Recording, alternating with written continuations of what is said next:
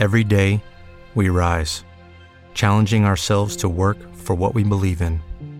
At U.S. Border Patrol, protecting our borders is more than a job, it's a calling. Agents answer the call, working together to keep our country and communities safe. If you're ready for a new mission, join U.S. Border Patrol and go beyond. Learn more at cbp.gov/careers. What if you could have a career where the opportunities are as vast as our nation, where it's not about mission statements, but a shared mission? At U.S. Customs and Border Protection, we go beyond to protect more than borders from ship to shore, air to ground, cities to local communities. CBP agents and officers are keeping people safe. Join U.S. Customs and Border Protection and go beyond for something far greater than yourself. Learn more at cbp.gov/careers. Hemisferios. Con Javier Pascual.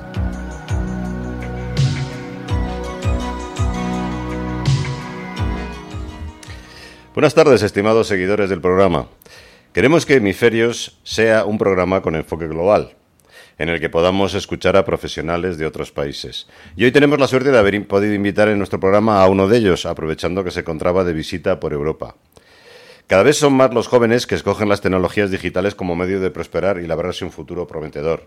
Este es el caso de Cristian García, nuestro invitado de hoy. Cristian es ingeniero de tecnologías de la información y las comunicaciones por el Instituto Tecnológico del Valle de eh, Oaxaca. Oaxaca. Oaxaca, lo he dicho bien. Y ha trabajado como IT Manager en Digital Branding antes de ocupar el puesto de Technical Manager en Eleri y Co. Bueno, bienvenido Cristian a este programa que es el tuyo. No, pues muchas gracias. Y espero que puedas disfrutar de esta oportunidad de salir en la radio española en tu viaje a México y que hagas propaganda además de Decisión Radio Sí, eh, allí en tu país, ¿vale? Sí, sí. Cristian, tú eres mexicano y estás pasando unos días en España, como hemos dicho. ¿Dónde naciste exactamente y cuál es tu historia hasta convertirte en especialista en tecnologías de la información y comunicaciones? Y, nos explicas un poco cómo tu pasión por la tecnología ayudó en este camino que seguramente no ha sido fácil para ti. Sí, bueno, eh, como mencionabas, eh, vengo de Oaxaca, es un estado al sur de México. Y actualmente resido en Ciudad de México, así que mi cambio de ciudad ha sido ahí como Ciudad de México abrupto. es esa ciudad que tiene veintitantos millones de habitantes, así que cuando se llega en avión no se acaba nunca. Es lo que se dice, es lo que se dice. También del tráfico. Eh, Sí. Eh, estudié ahí en, la- en mi universidad ahí en Oaxaca, eh, en una zona un poco más eh, que se suele habituar para carreras más con teoremas de forestal, agronomía. Muy curioso que mi universidad tuviera la carrera de tecnologías. Bueno, pero me contabas antes que tú fuiste de los primeros, ¿no? Eh, curiosamente, en el estado de Oaxaca, mi generación fue la primera de esa carrera, en Ingeniería en Tecnologías de Información. Y yo iba a entrar por licenciatura en informática inicialmente. Y ya que estaba por inscribirme, fue que cambiaron, decidieron cambiar el nombre de manera abrupta. y- Pero bueno, dije, una ingeniería tampoco es algo que me suene eh, distinto a una licenciatura en informática. Se ven matemáticas, cosas, toda la parte de la Pero lógica. tiene categoría de Politécnica, ¿no? De ingeniería. Sí, sí, sí, sí, es una ingeniería como tal, así que eh, tuvo sentido para mí y dije, mm, creo que es el camino a seguir por ahora. Cuéntanos una anécdota, porque cómo llegaste a esa vocación, me contabas antes, que tuviste algunas, algunas experiencias curiosas, ¿no? Antes de decidirte, porque me imagino que allí en Oaxaca la vida no era fácil, ¿no? Es una región más bien pobre, ¿no? Sí, es bueno, es- es- está un poco, realmente yo soy de la capital eh, de Oaxaca, así que soy con la parte del centro, que en respecto al país en general se tiene que la parte del sur es un poco más, con un poco más de carencias educativas, so- socioeconómico y todo este tipo, se ven brechas salariales bastante notables en ciertos puntos. Que hay agricultura, sobre todo. Eh, sí, un poco sí, pero, o sea, al ser la capital de la ciudad de Oaxaca, también es, como cualquier otra ciudad pequeña, un pueblo, pero eh, hay un poco de todo. Pero la parte tecnológica es donde se ve un poco más ahí el rezago, ¿no? Eh, fue como muy curioso para mí el acercamiento, porque creo que de niño fue, bueno, siempre digo que no, creo que no hay ningún niño en el mundo que nazca queriendo ser programador. Creo que no es una carrera habitual, creo que todos quieren ser bomberos, policías o algo similar. ¿Tú crees ahora de- que te empiezan ya con las tablets y los ordenadores tan pronto? Sí, claro. por Seguramente que supuesto. habrá ya niños que seguro que a lo mejor no programador, pero sí algo relativo con toda la... Diseñador gráfico, quizá. Es, algo, es, algo que ya se da un poco más, ¿no? Y porque se me hace muy curioso, porque creo que a nadie dejaban que se dedicara al arte hace tiempo y en México en algunos años atrás al menos no dejaban que te dedicaras a la parte digital porque no la entendían al 100. Y yo pasé por ese proceso de hacer entender a mi propia familia, a mis allegados de que quería estudiar algo por, por ese estilo porque no se sabía hacia dónde apuntaba la tecnología como tal. pero algo me hizo confiar en ello. O sea, me gustaban las computadoras desde niño, tuve internet y conocí otras culturas a través del internet. Creo que es una suerte, ¿no? Tener internet allí, me imagino. Fue muy curioso, fue muy curioso. En algún momento viví en casa de mis abuelos y con muchos tíos y quisieron comprar, arriesgarse en comprar una computadora. ¿Por qué lo decidieron? La verdad es que no lo sé. Una fortuna para mí. Y tuvimos internet de manera gratuita a través de esto un año. Hicimos un cambio de equipo y nos dieron una, eh, dos años y fue como una suerte tener internet gratuito para esos tiempos. En los noventas fue como eso fue bastante afortunado de mi parte. Y al tenerlo tan cerca fue como para mí bastante más fácil el proceso. Eh, como comento con algunos amigos los niños de los noventas creo que entendemos muy bien la transición de lo analógico a lo digital que nos tocaron los VHS, los teléfonos con discos para girar, pasar por los beepers, los primeros celulares que eran gigantescos. Creo que ver ese proceso hace da un mayor entendimiento de lo que ahora es lo digital, ¿no? Entender una computadora como eran de grandes. No me tocaron que era, eran del tamaño de una casa, pero sí bastante grandes como para cargarlos, ¿no?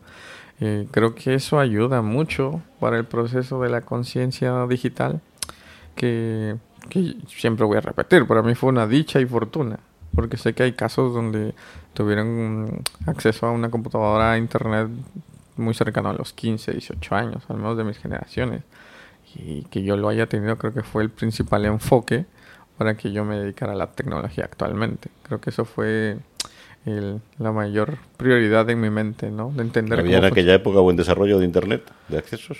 Y no, que tenías moderno, eh, es que estaba conectado con el teléfono, que era el típico que hacía el ruido ahí. sí, claro. El V50 famoso. Pues era el más rápido. Eso pasó por varias por varios estándares. Sí, sí. sí no, eh, y ya cuando te metías a sitios que este, eran estafas, ya llegaba la cuenta del, del teléfono, pues ahí muy grande, ¿no? Pero eh, ayuda mucho, ayuda mucho en el proceso del por qué me dedico a la parte de, la tecnología. Creo que... Eso... realmente lo que se te dan bien son las matemáticas, ¿no? Me decías. Sí, o sea, siempre he sido muy curioso en ese sentido. Eh, me gusta resolver cosas y, las matemáticas creo que son esa parte. Em, pero también influyó mucho la parte de la educación en el sentido de que los maestros de matemáticas que me tocaron de pequeño siempre fueron muy buenos y una parte mía de... Siempre es importante, al final. Los profesores son los que marcan las vocaciones. Sí, exacto, totalmente. Creo que ese enfoque a veces no se le da importancia. Y como, como mucha parte hasta el bachillerato me gustaban mucho las matemáticas, en algún momento traté de... Probablemente que esa fue, sea mi, mi carrera principal. Y recuerdo mucho que en bachillerato tenía un maestro que era muy bueno, bastante, bastante estricto pero era muy bueno. Y a mí me gusta sacar las cosas buenas de las personas de que aprender. Es un niño estudioso, seguro. Eh, aprendo rápido. Más que estudiar, aprendo rápido. Eso se, me da bien. Em, y recuerdo que quería dedicarme un poco a eso. Tal vez ser maestro era una opción, pero no estaba muy en mente de qué era el mundo real. Cómo funcionaba un ser un profesionista. Y pues le recuerdo mucho que le pregunté al maestro de cómo le iba como profesor si era su trabajo principal. Básicamente me dijo que no ganaba ni un duro, así que eso me hizo pensar mucho y replantearme mi propia vida de tal vez no es el camino que quería yo. Porque digo, si el profesor tendría sus 50 años y digo, si a los 50 años no ha hecho una vida que como que él quisiera, pues probablemente a mí me cueste lo mismo, ¿no? Y no quisiera llegar a esa misma... Hay que tener verdadera vocación para ser profesor. Sí, sí, creo que te, debe apasionar. Sí, te debe apasionar. Y, y a raíz de eso me lo replanté. Replanté hacia dónde quería ir. ¿Cuántos años tenías entonces? Mm, como 16. 16. Porque entréis en la universidad cuando... no, en el bachillerato, en la universidad... ¿a qué, edad entráis en la universidad? A los 18. un año más tarde que aquí. Bueno, dos años casi. Probablemente. No estoy muy consciente del sistema educativo español. Más tarde. Sí. Aquí depende de qué parte del año has nacido, pero Ya. de, de 16, 17. Más que también se me hace complicado de que a los 16, 18 años, cuando no conoces muy bien la vida, tengas que elegir a qué te vas a dedicar. Creo que Ya, pero si no acabas muy tarde. Sí, sí, sí, o sea, es un punto ahí que de debate bastante curioso. Pero a raíz de ahí, eh, curiosamente en el bachillerato en el que estudié, pues a- en cierto punto podías elegir una especialidad que podías medio estudiar. Y había informática, decidí tomarla y empezó a gustarme ciertos temas, así que fui apuntando hacia allá, básicamente fue lo que, lo que me llevó. Y, y creo que bien, creo que va muy de la mano también con mi personalidad. Y la parte de la introversión es muy de sistemas, así que creo que la vida me puso por ese camino también con la personalidad. Pero sí, básicamente eso fue lo que me llevó a estudiar. Muy bien. Cristian, en España tenemos referencia, por lo menos yo al menos, ¿no? Siempre he oído hablar de buenas universidades, ¿no? Con buenas referencias en México y también de buenos profesionales, ¿no? Desde el punto de vista de, in- de investigación. Eh, ¿Cómo fue tu experiencia formativa superior en la universidad? ¿Nos cuentas un poco más cómo, bueno, y si quieres también hablar en general de la universidad en México y, o en México y, y, bueno, de la México. ¿no? de Oaxaca? Eh, bueno, ahí de México seguramente habrán escuchado. lo- hay dos universidades muy grandes. Uno es un instituto, la, UNAM, la, la Universidad Autónoma de México, y el Politécnico, que ambos están en Ciudad de México. Tienen algunas sedes ahí por el país, pero principalmente están en Ciudad de México. Eh, son escuelas públicas, eh, donde solo se paga una cuota de inscripción. Y el resto es... Pero hay, pero hay también universidad privada, ¿no? Sí, hay universidades privadas. Ya ¿Están americanas o también hay, hay españolas establecidas en México de las privadas? No sabría decirte con certeza si son españolas. O sea, seguramente hay algunas con algunas variantes, pero sí, seguramente. Hay algunos que con vertientes francesas también en algunas zonas, así que seguramente no, no he hecho en falta de que haya alguna española. Y pues el sistema educativo ahí creo que Pero vamos, el acceso, eh, tienes que tener una nota media para acceder a, a la universidad gratuita. Eh, lo piden como requisito, pero yo creo que es algo más burocrático. Eh, para si le dan acceso a mucha gente, aunque no tengas como el promedio general. Eh, pero yo creo que no hay mucho impedimento en ese sentido. Y no hay prueba de acceso tampoco. Sí, sí lo hay. Eh, ahí sí es donde fallan muchos, pero creo que va un poco más por capacidad de la plantilla. ¿Y las pruebas de acceso son igual, son en todo el país o como aquí o es cada universidad? tiene Cada sus universidad propios? tiene sus propias. Las fechas están ahí en común, las hacen relativamente diferidas para que si no apruebas en una, pues pruebes con una siguiente y, y así, para que tratar de que nadie pierda oportunidad. ¿Y te ayudan si te dan puntos si eres si vives cerca? No, no. O sea, que te puede tocar Te puede tocar donde sea, sí, sí, sí. O sea, por lo regular lo buscas donde vivas, ¿no? Sí, pero si no te admiten ahí, pues tienes que irte a Sí, otra. tendrías que irte a otra. A veces pasa mucho eso. Porque tú me contabas, ¿no? De los problemas, ¿no? En tu caso, eh, el transporte es malo, ¿no? Sí, bueno, eh, que aunque mi universidad era cercana a la ciudad y estaba un poco retirado, era como cerca de hora y media. Eh, mi, mi horario era mixto, eh, a veces entraba en la mañana y salía muy noche, dependiendo un poco ahí de la carga de materias. Y este, o sea, me tocaba salir a veces a las 8 o 9 de la noche, cuando el transporte en esa parte de la ciudad se acababa a las 8. Tenías que buscar ahí alternativas para poder salir. eh, era un poco feo de esa parte, pero bueno, eh, siempre he dicho el que quiere estudiar, estudia, a pesar de las adversidades.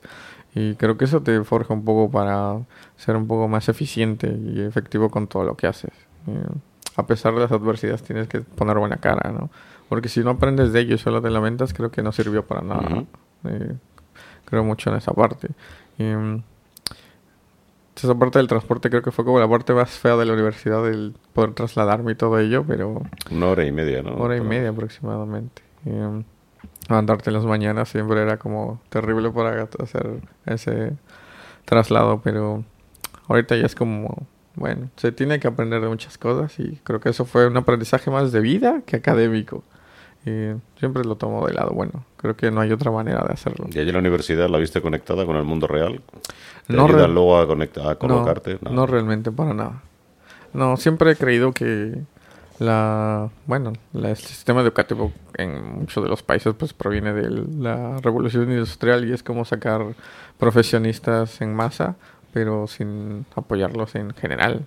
En México pasa menos, o sea, te acabas tu universidad, te dan un aplauso y sale al mundo, ¿no? No te Habrá algunas universidades que sí apoyan estos casos. Bueno, y seguramente las privadas tendrán también sus grupos de apoyo, eh, sus empresas que las apoyan y que luego eh, suelen coger a la, gente, a la gente que tiene mejor currículum. ¿no? Sí, hay algunos convenios por ahí, pero no es tan habitual. También por la cantidad de gente que somos en México, pues eso suena más complicado. Pero ya son en extractos sociales un poco más altos de universidades privadas, así que pues suele ser un poco más complejo para estatus más eh, medio bajos. Porque hablando un poco de México, para que la gente que nos está escuchando se haga una idea, sois ciento y pico millones, ¿no? ¿Cuántos sois? Sí, algo cercano a eso, somos muchísimos. Sí, sí. muchos millones de personas. Mm. Que parece un país pequeño, lo te lo comentaba yo antes, cuando se ve en mapa. Porque claro, tienes a Estados Unidos y Canadá arriba, que son muy grandes, pero México es tremendamente grande. Sí. Y con muchas diferencias culturales, ¿no? Me imagino también, entre norte y sur, ¿no? Sí, entre norte y sur se notan las diferencias. Eh, o sea, geográficamente caben varios países de Europa. En México, si lo hacemos el ejercicio, caben varios países.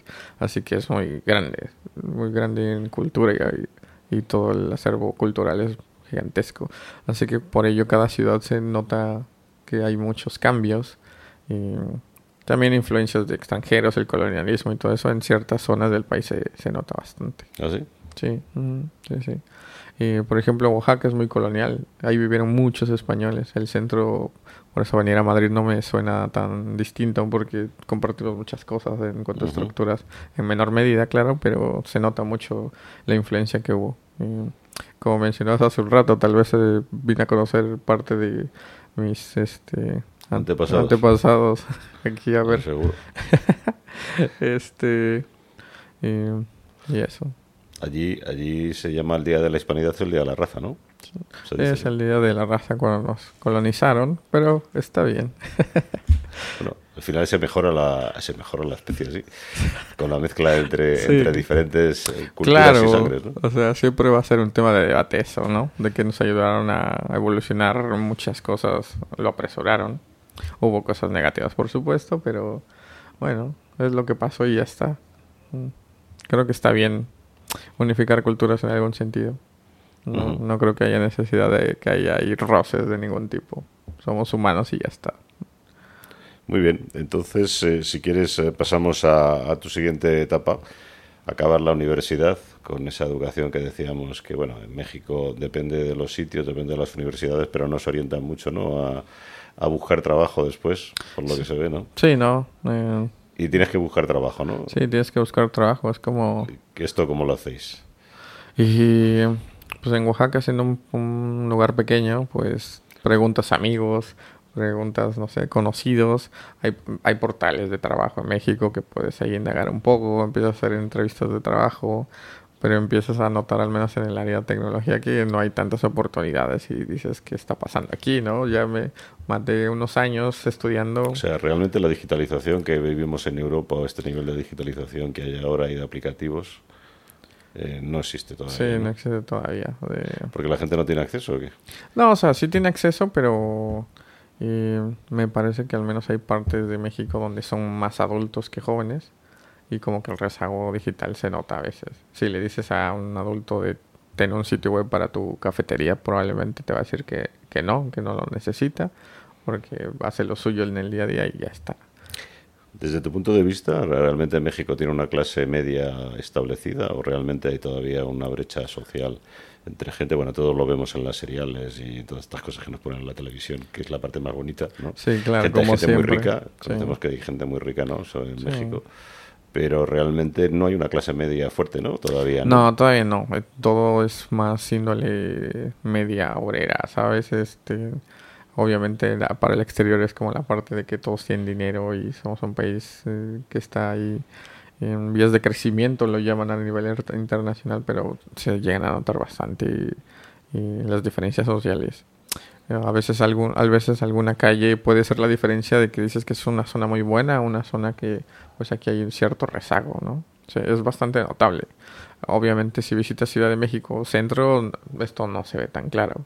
Y las capitales en general no se ve tan claro, pero yendo ligeramente a las orillas puedes notarlo, puedes notarlo. Y te das cuenta que hay gente muy rica y, ah, y hay gente que no tiene dinero solo para sobrevivir. ¿no?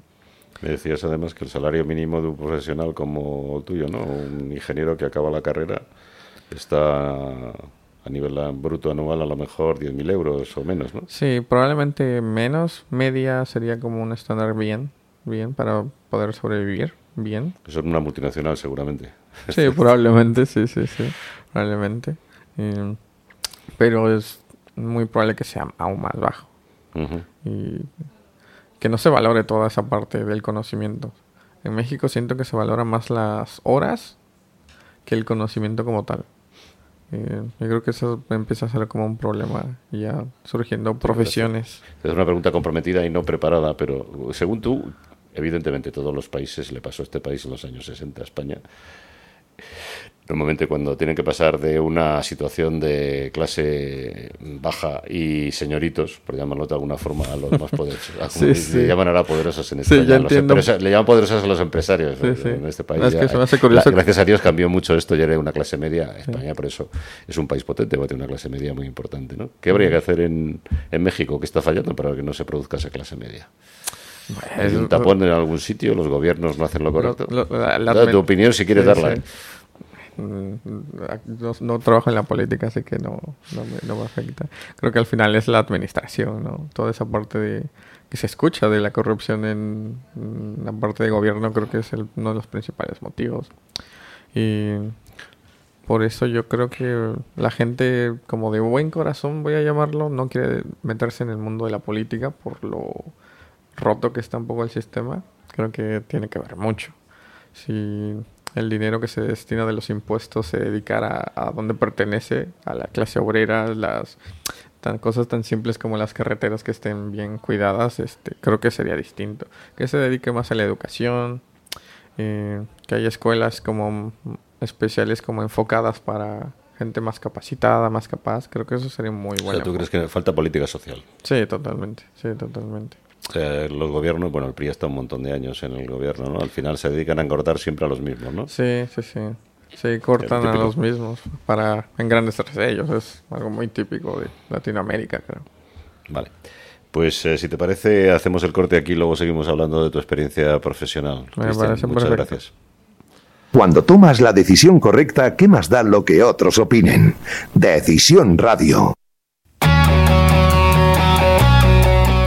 ¿Eres empresario pymes o autónomo? Anúnciate con nosotros y forma parte de Decisión Radio. Ponte en contacto con nosotros al correo publicidad arroba decisionradio.com. Decídete por nosotros.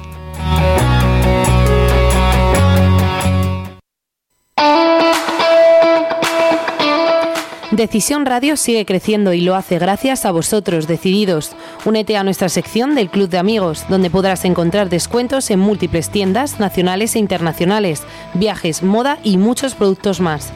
También tendrás acceso a nuestro contenido premium más exclusivo con lo mejor de tus programas favoritos. No esperes más y hazte con la tarjeta del Club de Amigos de Decisión Radio. No te olvides, entra en la web de Decisión Radio, www.decisionradio.com y hazte miembro del Club de Amigos. Sabes que te quiero, ¿verdad? Nunca me lo dices. Porque ya lo sabes, pero en la forma en la que me has sonreído me ha salido. Entonces es porque te has enamorado de mi sonrisa. No, es porque ahora sonríes más. En Dentín Odontólogos tratamos cada problema bucodental de forma individualizada. 100.000 tratamientos diferentes son nuestro aval. Colaboramos con sociedades médicas 91 578 1311 o dentin.es. Dentín y feliz sonrisa. Diplomatic World Magazine, el nexo de unión entre diplomacia y empresa, con un desarrollo online y offline sin precedentes. Revista más progressive web app, la aplicación mensual actúa como punto referente en internacionalización, embajadas y actualidad. Si quieres estar informado de las noticias y eventos más importantes, regístrate en la web www.diplomaticworldmagazine.com y recibe la revista todos los meses esperamos en nuestras redes sociales.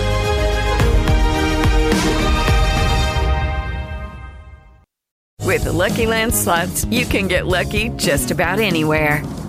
This is your captain speaking. Uh, we've got clear runway and the weather's fine, but we're just going to circle up here a while and uh, get lucky. No, no, nothing like that. It's just these cash prizes add up quick. So I suggest you sit back, keep your tray table upright, and start getting lucky.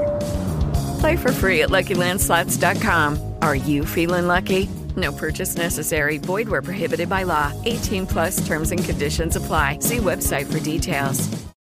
With Lucky Land slots, you can get lucky just about anywhere. Dearly beloved, we are gathered here today to. Has anyone seen the bride and groom? Sorry, sorry, we're here. We were getting lucky in the limo and we lost track of time. No, Lucky Land Casino, with cash prizes that add up quicker than a guest registry. In that case, I pronounce you lucky. Play for free at LuckyLandSlots.com. Daily bonuses are waiting. No purchase necessary. Void where prohibited by law. 18 plus. Terms and conditions apply. See website for details.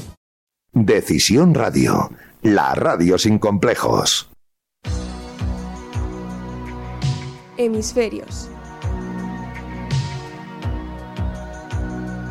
Con Javier Pascual. Sí, Cristian, hemos visto un poco, hemos hablado de México, hemos hablado de la universidad, de la calidad de la enseñanza, de tus primeros años y tu vocación. Acababa la universidad, hemos visto lo difícil, ¿no? nos estabas contando cómo, cómo de difícil era encontrar trabajo. Terminas al final trabajando para un jefe español con una empresa que está instalada en, en en Estados Unidos, perdona, en Inglaterra. Eh, eh, y además de forma remota, ¿no? ¿Cómo, ¿Cómo ocurrió todo eso y cuál ha sido tu experiencia Sí. trabajando de esta forma? Sí, ha sido como bastante curioso y por eso es algo que creo que me apasiona mucho la tecnología, todo lo digital. Y eh, con Digital Branding fue como conocer a alguien que conoce a alguien, un amigo del amigo y que se conocían a distancia, que al final recayó conmigo como efecto bola de nieve. Y contacté con aquí Carlos, que es el que fundó Digital Branding. Eh, empezamos a comunicarnos porque ocupaban pues a alguien que los apoyara en la parte muy técnica que son suelen ser servidores para sitios web y cosas de este estilo. Y es algo que pues, yo tenía conocimiento de manera personal porque esos son fueron temas que en la universidad no toqué demasiado. A mí me apasionaba mucho esa parte de los servidores.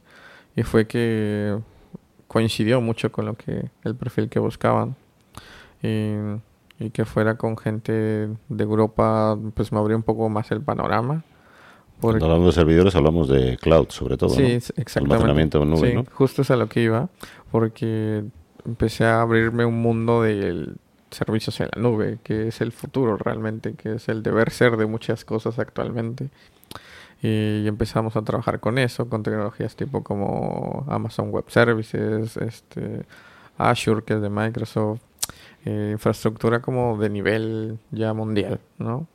Y estar en este tipo de, de servicios como fue bastante importante, me abrió un panorama bastante amplio de, o sea, aplicaciones como Uber funcionan con este tipo de tecnología que mucha gente no se pone a pensar en cómo funcionan las cosas, sobre todo de tecnologías, solo dan por hecho que funciona porque alguien lo hizo y ya está. Pero conocerlo desde las entrañas creo que es bien importante, a veces, eh, al menos en la parte tecnológica, que es eh, mi área, es importante saber cómo funcionan todas esas cosas. Y toparme con tecnología de ese estilo fue como sumamente importante. Eh, me ha ayudado a entender muchas cosas y, y me ha servido de servir en toda mi carrera profesional realmente Ujú. tipo de tecnologías. Creo que aún sigue en pañales esas tecnologías a pesar de que son muy buenas. Creo que aún van a mejorar muchísimo y, para toda empresa creo que es la, solución correcta, ¿no? Y, y simplemente me fui dando cuenta trabajando con gente de Europa que creo que también hay ese tipo de rezagos de, de esas áreas tecnológicas que también había como ciertos rezagos, pero creo que tienen mucho más en claro que, que, hay- que eso apunta a la sociedad en general. Y, y cosa que yo no tenía tanto en mente. Para mí un sistema era un sistema Windows, hacer una aplicación que esté directamente en Windows y funcione ahí. O sea, ese tipo de ideologías, cambiarlas un poco fue bastante interesante para mí. eh, ver que todo empezaba a ser más optimizado, más eficiente, más rápido, más ágil, hacer sistemas de ese estilo. Creo que fue muy bueno para mi panorama. eh, de, de mi profesión. y hacerlo con gente española también se quita la brecha del, del, lenguaje. Compartimos muchísimas cosas que ya hablábamos antes, parte de, antepasados, y eso, me hizo muy sencillo el proceso.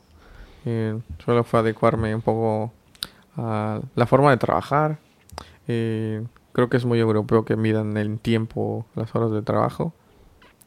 Creo que se tiene como muy estricta esa parte de, de la puntualidad y cosa que para mí me cuadra muchísimo.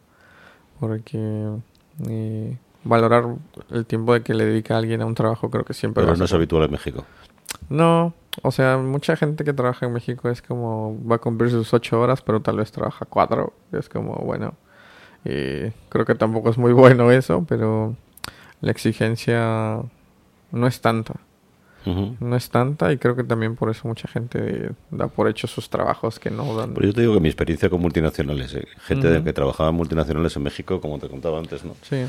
algunas cosas que hemos hecho juntos ha sido muy buena. Les he visto gente bastante diligente y preparada, pero me imagino que también depende de la cultura de la empresa. Sí, depende de la cultura de la empresa, claro. Y se da mucho que en el ambiente laboral le exijan que te pongas la camiseta de la empresa y, y des más de lo que te piden pero a veces la recompensa no es del otro lado tampoco. Y por eso mucha gente que está descontenta en general van al trabajo por cumplirlo. Es complicado. Eh, también por sus situaciones es difícil que cambien de trabajo. O sea, hay muchas situaciones que, que, hacen que... ¿Hay mucho paro ahora mismo en México?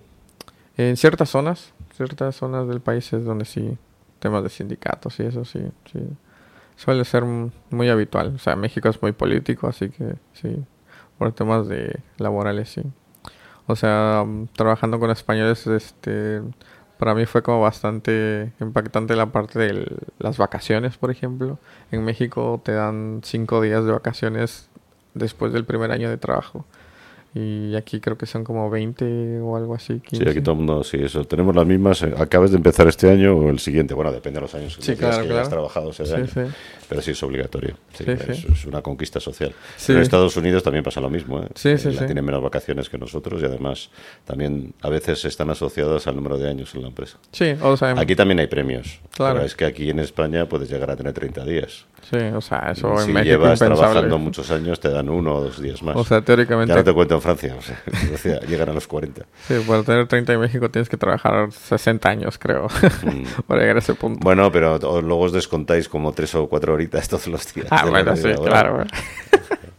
sí, bueno, es que depende, o sea, de muchos sectores. Creo que eso se da mucho más en la burocracia, gobierno, cosas de ese, de ese estilo, donde van a cumplir sus horas, pero solo funcionales tres. O sea, creo que son ciertos sectores los que hacen eso. Bueno, ahora hemos dicho que estabas trabajando además en una empresa que es eh, ya es mexicana, ¿no? Sí. Que es, eh, trabajas en el sector de, de medicina, ¿no? Sí. O sea, todo lo que es eh, digital, ¿no? Sí. sí, la empresa se llama... informáticos. Sí, sí, la empresa se llama Elerico. Es una empresa de, en el área, el área médica, salud. Eh, que tiene dos marcas con Porque allí tenéis seguridad social, me imagino, en México, pero no funcionará muy bien. Sí, sí, hay, pero bueno. Y la gente suele tener seguridad privada luego, ¿no? Sí, Seguro privado. Es más común que sea privado. O sea, si hay trabajos que te dan como prestaciones mayores, que es, es lo bueno. Este, y esta empresa tiene dos marcas, clínicasdelhombre.com y clínicasdelacolumna.com, que básicamente hacemos toda la experiencia digital para el paciente. Eh, tenemos la frase de que el paciente es primero, eh, porque atraemos pacientes de manera digital en redes sociales y ya cuando se acercan con nosotros hacemos todo por nuestros canales principales, que es WhatsApp, por ejemplo, que agendan su cita, y les enviamos recordatorios con tal de darle el seguimiento correcto a... Pero sois aseguradora, ¿no? Eh, no. Pues tú haces la interfase digital, pero luego hay una aseguradora que da el servicio, ¿no? Somos el medio también para temas de seguros para ayudarles a esas gestiones que por lo regular la gente no lo conoce demasiado bien. Así que ayudamos en esa parte también, que es burocrático al final, con las aseguradoras grandes en México. Eh, pero pues digitalizamos todo, eh, todo el proceso eh, con los pacientes para agendar citas y pues que se realicen sus procedimientos pues de manera correcta, les da, se les da el seguimiento, todo con sistemas, o sea, se hacen integraciones aquí em, para pues, gestionar estas soluciones, ¿no? Que en México no es tan común que haya ah, sistematizado el área de la salud, no, no hay en México. Y sí, pero el modelo de negocio es diferente. Fíjate, aquí en España normalmente las aseguradoras grandes, que también, bueno, como allí, aparte que la seguridad social a lo mejor funciona un poco mejor, para cosas importantes la gente la usa, pero para cosas del día a día es mucho más rápido tener un seguro privado. Entonces aquí las grandes aseguradoras privadas lo que tienen ese tipo de aplicaciones ya ellas mismas te lo dan. Te permite gestionar tu salud, te permite gestionar tus citas, te permite saber o recuperar informes antiguos, etcétera, etcétera, recordarte que tienes que hacerte un chequeo. También tienen integrada la aplicación de videoconsulta, que me imagino que en México también la estaréis integrando ya o dentro de poco empezar a funcionar eso también con la medicina, ¿no? Con el tema del COVID aquí se ha disparado por lo menos. Sí, Sí, y bueno, también como las áreas que estamos gestionando actualmente son como muy presenciales. Eh, eh, ha habido casos donde dicen, por pandemia, por supuesto, las videollamadas y todo eso llegó a funcionar, pero son como procedimientos ambulatorios que tienen que ser presenciales, este, pues le damos el seguimiento de esta manera, ¿no? Que tienen que reservar ciertas citas eh, continuas, toda esa parte que a veces nosotros obviamos, que deberíamos eh, recordar, pues tratamos de apoyar en eso. No sé si tienes una cita en una semana, muy probablemente se te olvide o se te pase por que no la veas en tu calendario, ¿no? Eh, y con estos sistemas pues apoyamos un poco Vuestros clientes son los usuarios finales. Sí, los, pacientes. Los pacientes. Sí, sí. ¿Ellos pagan por tener la aplicación? No, eh, ellos pagan su cita como tal. Eh, y nosotros tenemos toda la parte sistematizada interna, la parte del corporativo como tal. ¿Pero vosotros quién nos financia? pues nosotros mismos. ¿Pero dónde, dónde conseguís ingresos? Ah, o sea, de citas, procedimientos de aseguradoras. O sea, de las aseguradoras. Sí, sí. sí, cuando se hacen procedimientos es cuando hacemos ahí ciertos convenios en esa parte. ¿Y hay muchos competidores que están vendiendo este tipo de servicios? sí, pero no, no han resonado tanto. porque la parte digital es algo que no ha pasado mucho, no ha hecho el boom en México en la zona médica por eso está siendo interesante el crecimiento que estamos teniendo. Pero entiendo ahora que ahora mismo en México el uso del móvil está generalizado totalmente, ¿no? Sí, sí, totalmente. Sí, sí. Mm. Sí que ha funcionado bastante. Y pero como los procedimientos que hacen suelen ser como para personas mayores, que probablemente el uso del teléfono no sea su, su, su mayor partido ahí. Así que eh, es donde cuesta un poco, pero se está haciendo, ha estado funcionando. Y, creo que es importante empezar a romper esas brechas digitales, sobre todo. Y hay temas importantes ahí que se mezclan, como la conciencia de la salud, sobre todo en hombres, que suele ser como eh, complicado, la masculinidad frágil. creo que está bastante bien unificar la parte tecnológica con la parte salud. Creo que se pueden hacer cosas bastante grandiosas ahí. Cristian, eh, sé que tienes otras aficiones más cercanas a las artes que, a la tecnología, ¿no? ¿Nos explicas más de ellas y de cómo las compaginas y cómo se complementan con la tecnología? Temas como el cine, que sé que te gusta, la música, etcétera. Sí, creo que esa parte de cultural es sumamente importante para el desarrollo intrapersonal de alguien. Y como mencionaba antes, de que la parte de estar en Madrid, viajar a Londres, son cosas que a mí no me suenan tan raras porque tuve mucha cultura de ese sentido. Y conocer lugares, creo que antes se decía que para conocer un lugar, abrir la mente tienes que viajar. Yo creo que no. Tienes internet absolutamente, un mundo entero, un universo entero de conocimiento. De experiencias, además. Sí, o sea, puedes ver lo que sea. Pero no puedes hablar con la gente. Claro, bueno, o sí, hay aplicaciones que te conectan con gente de todo el mundo. pero yo creo que no es lo mismo sentarte en un restaurante, en un sitio y hablar con la gente y ver cómo siente y cómo piensa, ¿no? Sí, por supuesto. No sé si solo está reproduciendo hoy en día esas visitas virtuales, yo creo que no. Evidentemente, el ver la grandeza de los sitios, mira, tengo unos amigos ahora que están en Petra y me han enviado unas fotos y la verdad es que nada ganas de ir, o sea, es mm. impresionante. Pero seguramente no es lo mismo estar allí viendo los templos que Sí, no, te los mandan en foto. Sí, por supuesto. O sea, No sé qué hay que cambia, pero algo cambia, ¿no? Sí, algo cambia. O sea, recientemente que fui a ver la fa- Familia Sagrada fue como impresionante ver un monumento de esa envergadura. Es como... Es otra cosa. Es una locura. Es una locura, Es un sueño de una persona. Sí. Y que sigue Sabes, vivo y no se acaba. Sabes que además cuando lo acabó, eh, bueno, él era arquitecto, claro. Pero claro, los que vinieron después no eran capaces de No construirlo. sí, sí, sí. Porque, claro, tenía unas formas y unas, una- un dibujo de piedras, etcétera, que era, bueno, así lleva tantos años, ¿no? Para acabarse, aparte de la financiación, ¿no? Sí, claro. Porque realmente son cosas majestuosas. Es, es verdaderamente, cuando te sientas a ver a la Sagrada Familia desde abajo, te das cuenta que qué estaría pensando este hombre, desde luego, y que tenía Sí, en la cabeza. Sí, sí, sí, claro. Pero verlo creo que te hace entender un poco más al menos. Sí, sí. Pero creo que... el- es que lo ves. Sí, sí. Al mismo tiempo ves otras personas, Sí. ves otra gente que lo está viendo, hablas con ellos, Sí, vas a comer, hablas con la gente del restaurante. O sea, es, al final esa experiencia por supuesto. eh, creo que es difícil reproducirla virtualmente. En Claro. el metaverso, pero bueno, ya veremos. A ver, pero, qué nos- pero creo que como... qué nos trae el futuro. Como parte inicial creo que es muy bueno. Mm. Y... O sea, yo ya conozco como un poco de cultura musical española. Seguramente hasta conozco alguna banda que ningú- ni un español conoce. O sea, es- Sí, es- o como Maná, que tú me decías que aquí en España es famosa y en México no se conoce tanto, ¿no? o sea, es famosa, pero no es tan querida. Por ahí... Sí, lo hablamos detalles. antes. Ten en cuenta que México, yo creo que las culturas han estado tan unidas que había cantantes y canciones que yo no te. Bueno, había gente y la época de mis padres, Sí, ¿no? claro. que eran capaces de, de incapaces de saber si realmente eran españolas o eran mexicanas Claro, de origen, sí, claro. ¿no? Porque ya son de los dos sitios, ¿no? Yo creo que ha habido un trasvase cultural tremendo, ¿no? Que además ha dado durante años y, y siglos. Porque claro, con los aviones hoy en día, evidentemente, pues es más fácil, ¿no? La gente se mueve mucho Sí, más claro. entre países. Y el trasvase de gente, de artistas entre escritores, etcétera, gente que se dedica a la cultura entre los dos países, ahora es tre- tremenda. Hay aviones llenos todos los días. Sí. Pero cuando había que ir en barco era menor, ¿no? Y eh, esto, esto se ha dado, evidentemente. Hay una, hay una interconexión de las dos culturas que yo creo que es tremenda, ¿no? Es tremenda entre, sobre todo, especialmente en toda Latinoamérica, pero en México muy especialmente, ¿no? Sí. Y es lo que tú notas, ¿no? Cuando vienes aquí, o yo he notado cuando he ido a México, ¿no? Sí, compartimos muchas cosas, sí. pero conocer esa parte de cultura, eh, alimentarte, todo, yo creo, creo que ayuda mucho. Te hace abrir el panorama general y creo que eso impacta en toda la vida en general, no solo lo cultural. O sea, esa parte de la curiosidad de conocer más cosas, creo que como parte de la personalidad es muy buena y te hace querer conocer más cosas, inclusive tecnología para el trabajo, lo que sea o en cualquier ámbito de la, de la cultura en general, del arte, lo que sea, ¿no?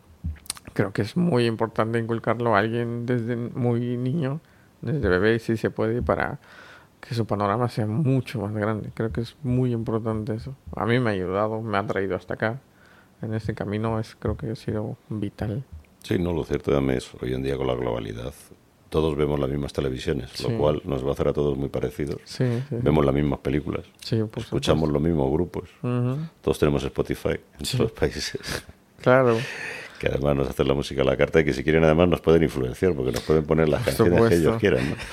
Eh, y podemos conseguir que un montón de mexicanos estén oyendo canciones españolas y viceversa ¿no? sin que sin darse cuenta de que alguien lo está lo está gestionando en fin yo creo que sí la verdad es que lo ves en Europa no siempre lo digo yo creo que todo este tema que tenemos en Europa de Erasmus no de intercambio de estudiantes entre países Sí. y todo el tema de proyectos de I+D a nivel de Europa unen mucho a las empresas y- y unen mucho también las culturas, ¿no? Y al final cada vez hay menos diferencias de cultura. Sí, te, te ayuda a acelerar el crecimiento de tu mente. Creo que eso es bien importante tenerlo. Y por eso veo que Europa funciona bastante. Pero lo curioso bien. es que, fíjate, a pesar de eso, los regímenes políticos eh, no reaccionan adecuadamente a esa influencia, porque lo que tú decías antes, ¿no? México estáis, evidentemente, vía España y vía otros países, tenéis un acceso a, a lo que es la realidad eh, de un país democrático en desarro- desarrollado y, y no, no parece que esto ayude demasiado a, a la aceleración ¿no? Sí, de esa creación de la clase media, ¿no? Es que es como un freno, ¿no? Que, que evita que los mismos sigan siendo los mismos y Sí. que al final la gente pobre no, no salga de esa de esa pobreza y se mantenga así, otros tipos de intereses, ¿no? Además vemos ahora que en toda Latinoamérica, como hablábamos antes, ¿no?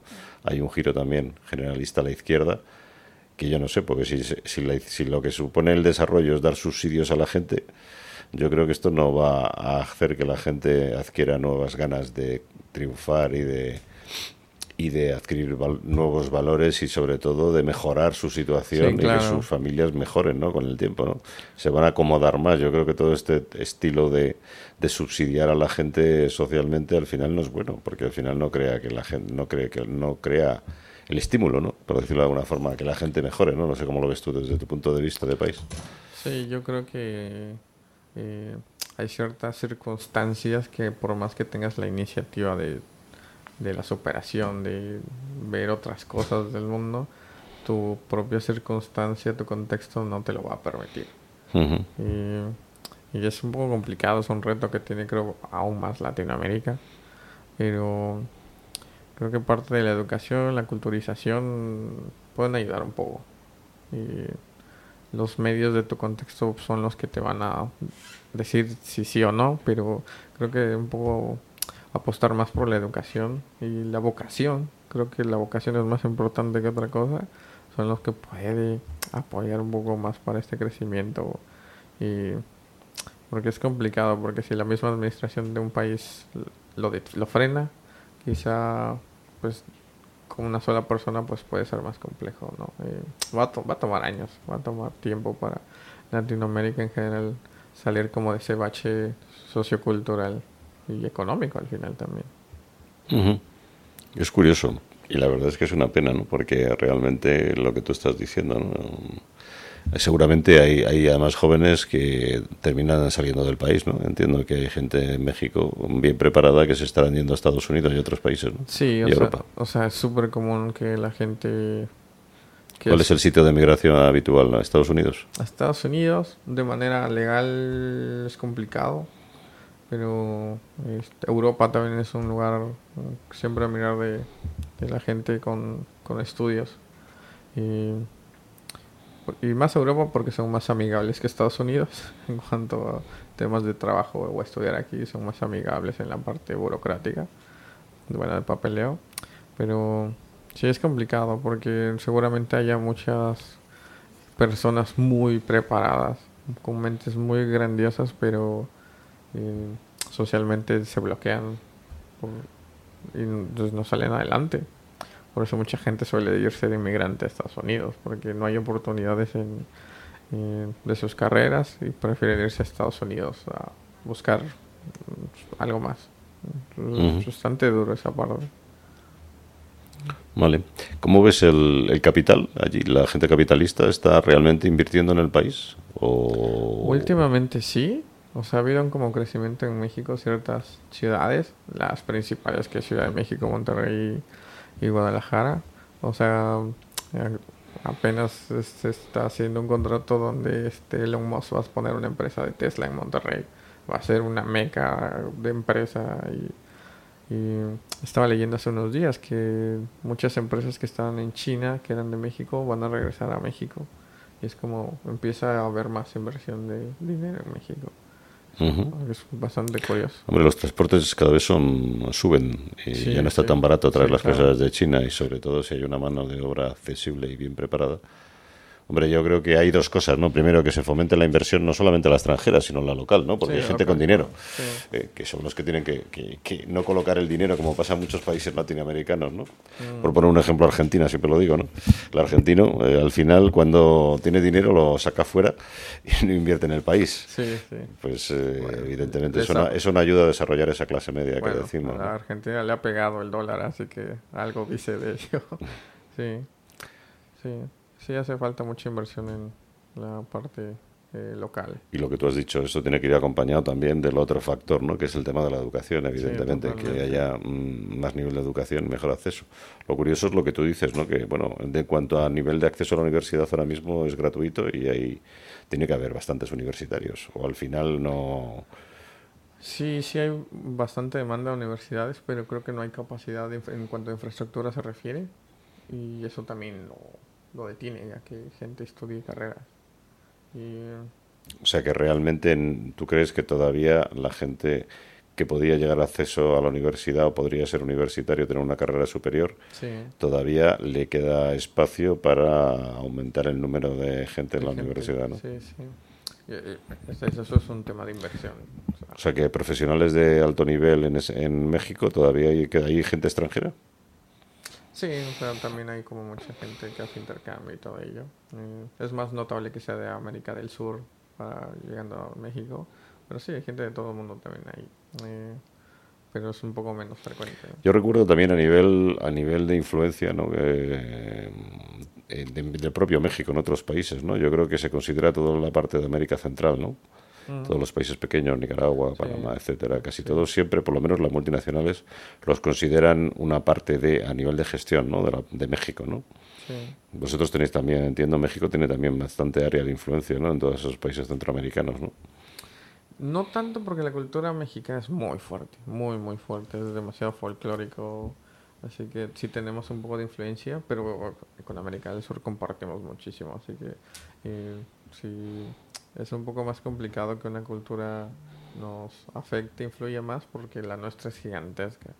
Y por eso también México es un lugar a visitar por toda esa parte cultural. Y, y sí, Alguien que no conozca México, ¿por dónde debe empezar? eh, dependiendo de que le guste, si es comida, y siempre voy a abogar por mi tierra, Oaxaca. La comida es riquísima. Ciudad de México es una mezcla de culturas aquí súper increíble. Que conozcan la ciudad, la- eh, el caos que es como ciudad, creo que es muy interesante de mirar. Es, es muy interesante que haya tanta gente en una ciudad, es bastante interesante. Solo no voy a recomendar el tráfico porque es terrible, pero... Y las ciudades importantes, Monterrey, Guadalajara, son ciudades como muy, muy curiosas. Y la parte de la frontera. Monterrey está arriba, ¿no? Arriba en la, La- frontera. la frontera. Sí, sí, en la frontera. Estados Unidos. Sí, ahí empieza, ahí, sí- ahí sí empieza a mezclarse un poco más la cultura estadounidense. Pero porque están en frontera, sí, sí, influye mucho eso. De hecho, hay muchas palabras que habéis adquirido del inglés, ¿no? Sí, sí, bastante. Que habéis españolizado de alguna forma o castellanizado, ¿no? Sí, sí, hacemos mucho eso, el juego de palabras y así. Y, sí, o sea, una cultura, país grande como Estados Unidos, pues sí influye, pero como culturas un poco más de América del Sur, cuesta un poco más. Pero como convergemos en muchas cosas, tampoco es tan abrupto el cambio. Creo que también por eso no influyen tanto. Y, eso, sí. Ciudad ¿Cómo ves el futuro entonces de México por acabar en estos minutos que nos quedan? Y- ¿Ves que todavía va a tardar mucho en pegar ese cambio o eso va a ser algo más rápido? Va a tardar, desgraciadamente. Yo creo que va a tardar. Me gustaría que fuera más veloz, pero O sea, no ves grupos políticos que tengan la capacidad suficiente de dar ese giro, ¿no? para nada. Y es complicado, muy, muy complicado. Y, o sea, hay partidos aquí que son contrarios y son candidatos que estaban en el partido contrario y cambiaron para ser de la derecha. Es como, son las mismas personas, solo cambiaron de nombre y eso es bien complicado. Creo que el mayor problema de la, elec- la elección de un representante en México que eliges al, al menos peor. Y creo que eso nunca va a ser bueno para dirigir un país. Tienes- ¿La gente en México vive la democracia o realmente...? Sí, sí se vive la democracia. O sea, hay la libertad como la rigen nuestras leyes, pero eh, que metan una dictadura yo creo que va a ser difícil si hay democracia como tal. O sea, No, pero me refiero que si la gente realmente trata de votar con sentido, pasa de votar. Por ejemplo, las elecciones hay, hay mucha abstención o no?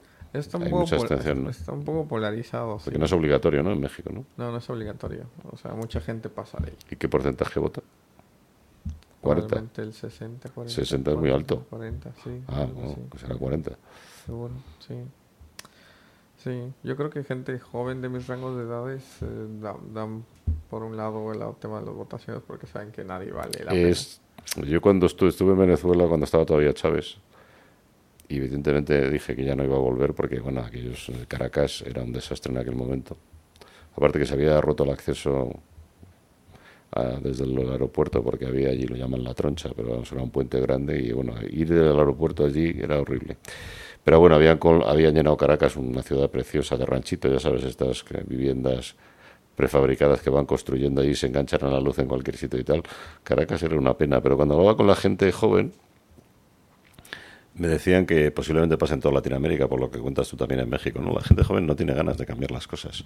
Bueno, en aquella época los venezolanos jóvenes lo que estaban pensando es venirse a España o irse a otro sitio, porque decían que, bueno, daba igual a quien votaras, ¿no? Estamos hablando que, bueno, lo de Chávez era todavía peor, creo yo, que lo de México, ¿no? Por ponerle alguna contrapunto. Pero bueno, yo creo que la gente joven y la gente y la gente que tiene cierta posición eh, debería de tratar de cambiar el status quo, ¿no?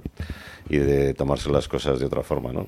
Pero sí, es mucho, creo que es extremadamente complicado en México porque la gente que quisiera cambiar ese tema y el mismo sistema te, te orilla para que te salgas y traes las buenas intenciones de hacerlo, porque ya te metes en temas muy ya este, complicados, difíciles, de que te metes en temas de corrupción y cosas. Sí, bueno, y lo que no hemos tratado, ¿no? Que no se trataba hoy de tratar de esto, ¿no? Pero también es el gran problema de la droga, ¿no? Sí, sí, claro. Y de los carteles de la droga. Sí, meterte en política a gente con mentalidad decente de querer superar, ayudar al pueblo, pues muy probablemente la terminen orillando a que se salga.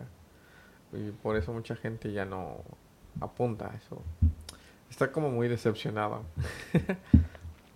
Muy bien, Cristian, pues creo que estamos agotando el tiempo. Yo quería agradecerte que hayas estado aquí, que nos hayas contado tu experiencia como profesional y también un poquito de, cómo es esa, ese país tan bonito y tan hermanado con España que es México. Y en eso te deseo lo mejor en tu trabajo y sobre todo que las generaciones de gente joven como tú, profesionales, vayáis poco a poco intentando hacer cositas para ir cambiando el país y crear, bueno, yo creo que lo fundamental es tener una clase media importante, ¿no? Y esto es muy necesario, eso es lo que cambia realmente los países, ¿no? Y un nivel de educación razonable. Sí, creo que es la principal clave, pero eh, las esperanzas no se pierden, ¿no? Más en un país tan rico como México. Así que, pero bueno, muchas gracias por la invitación. Muy bien, pues nada, les invitamos a todos nuestros oyentes a que visiten el país, ¿verdad? Y como tú has dicho, Ciudad de México es algo que hay que ver, aunque hay que sufrir, pero hay otros sitios preciosos y además también de vacaciones, ¿no? Puerto Vallarta, eh, las playas, son impresionantes. Muy bien. Y Oaxaca, ¿no? Y Oaxaca, bien. Ahí coman muy rico. Para comer bien. Pues muchas gracias y hasta pronto. Gracias. Hemisferios. con Javier Pascual.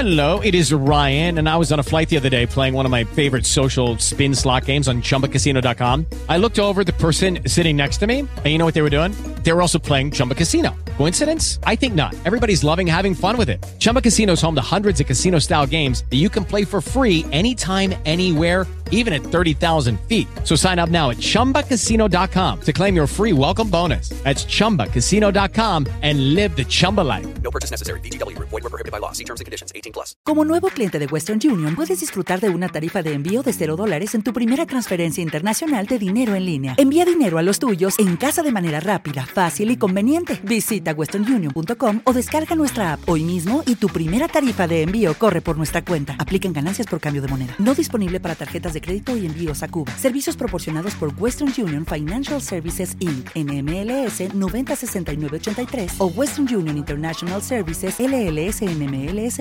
906985.